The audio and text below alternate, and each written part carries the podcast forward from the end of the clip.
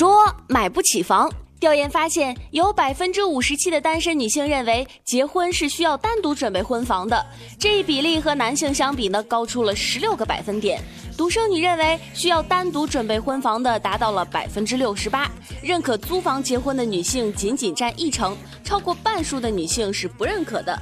另外，有六成的单身男和半数的单身女的身边都发生过因为买不起房而分手的事儿。可能很多朋友啊就被这条新闻所蒙蔽了，就觉得呀啊，就我没有找到对象，是因为我没有房。哎，不是，因为根本的原因是因为长得丑。如果说那你这个长得跟吴彦祖似的，你没有房，你没有什么都行啊。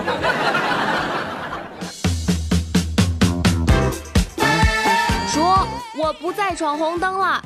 最近，针对闯红灯的行人和非机动车驾驶者，江西清源交警出了治理新招，让闯红灯者拿着喇叭对行人喊一百遍：“我不再闯红灯啦！”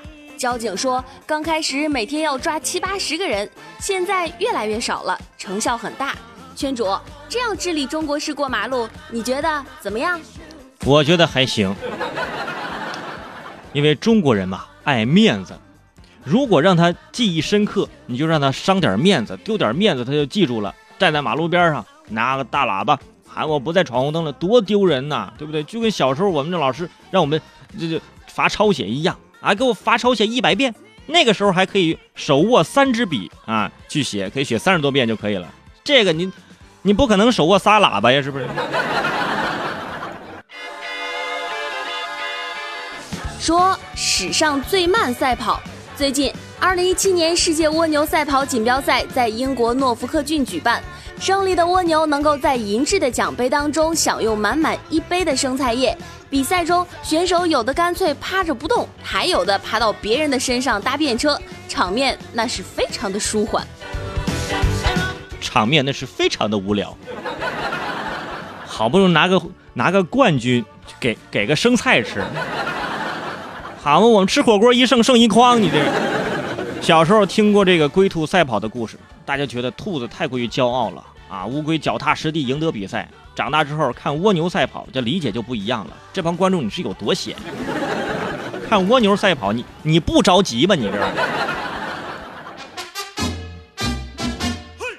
说奇葩司机十七号，安徽阜阳高速四大队交警查获了一辆无牌轿车之后，进入到车里面监督他靠边停车。可是这司机却一脚油门，带着交警跑出了二十多公里。后来还喊出了“交警要杀人，交警是流氓”这种雷人的话。最终，司机被罚了三百块钱，扣十三分。他这种妨碍公务的行为呢，也正在处理当中。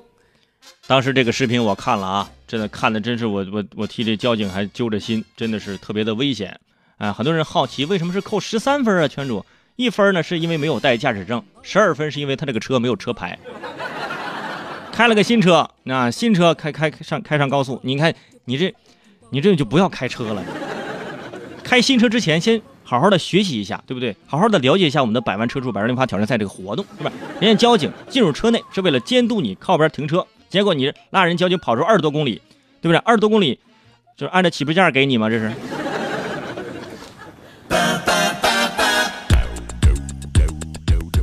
说小孙子十七号，无户无为的肖奶奶报警说：“哎呀，自己八岁的小孙子大黄走丢了。”派出所的民警让肖奶奶描述一下小孙子的体貌和性格特征。肖奶奶说：“黄色头发，四肢健壮，性格温顺，平常比较内向。”长这么大都还没有咬过人，呃，原来大黄是一条狗狗。十九号中午，大黄被找了回来，原来他是去追别人家养的鸭子去了。世界那么大，我想去看看。去之前跟奶奶说一声啊，你对不对？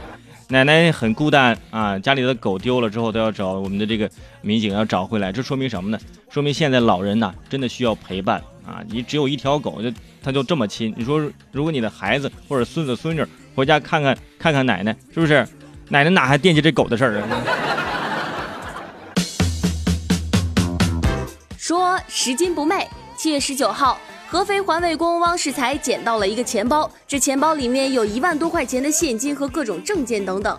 当天中午，汪世才在高温下等了一个多小时，把钱包完璧归赵。而汪世才面对失主一千块钱的现金酬劳，他婉转的拒绝了。他说：“不是我挣的钱，我一分不要，捡东西归还，怎么能收报酬呢？”在高温下暴晒一个多小时，就为了将钱啊交给这个失主，真的非常让我们感动。其实对于这位环卫工的感谢啊，一个拥抱啊，远比一千块钱要更有价值。因为有些东西啊，真的是无法用金钱来衡量的。说自作聪明。十七号，贵州铜仁某个医院监控拍到了一名窃贼偷东西的全部过程。他先是大摇大摆地走过去翻看，然后是坐下抽烟思考，看到有人又赶紧低头，之后又再次试着拉箱子。结果他刚刚偷走箱子十五分钟就被巡警给抓到了。其实本来这个警察没有盯上他，哎，但是这哥们儿呢，非得给自己加戏啊，非要在医院走廊里抽烟。你不知道医院这公共场合是不能抽烟的吗？啊，不抓你抓谁呀？啊，本来是奔着抓着这抽烟去抓你的，结果发现你还偷包，你这。所以说呀，先了解好生活的常识，你再投入到你的表演工作当中，是不是？吃一堑长一智啊，以后呢就不能偷东西。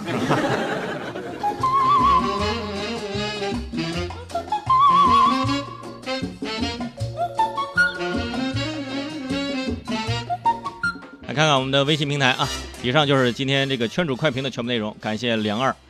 呃，刚刚有条新闻说这个交警被拉了二十多公里啊，就罚款三百十三分。有位微信好友说了，伟生，那罚款三百少了，要罚款三百五，为啥呢？剩下五十块钱，人交警那打车得回去呀，是吗？你不可能还让他送吧？有道理。